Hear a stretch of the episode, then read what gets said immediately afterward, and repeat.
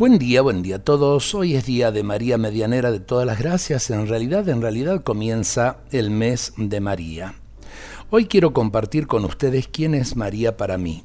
Con María rezo, medito, camino, trabajo.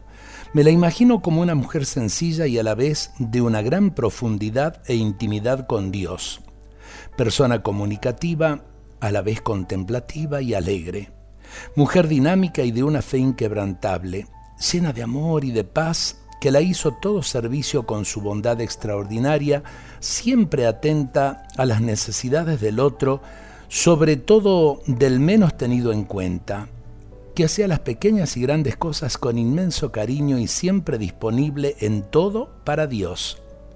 Dio su sí incondicional sin reclamos, muy desprendida, Tener presente esta actitud ayuda mucho tanto a las personas que trabajan en el mundo como a aquellas que se han consagrado a Dios.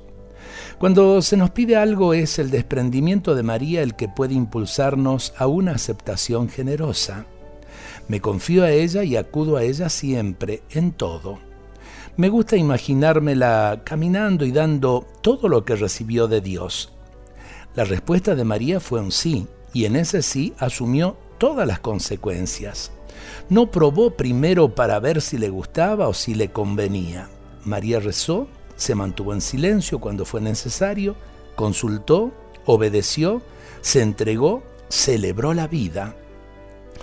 Ella asumió el dolor en el amor para que fuera fecundo.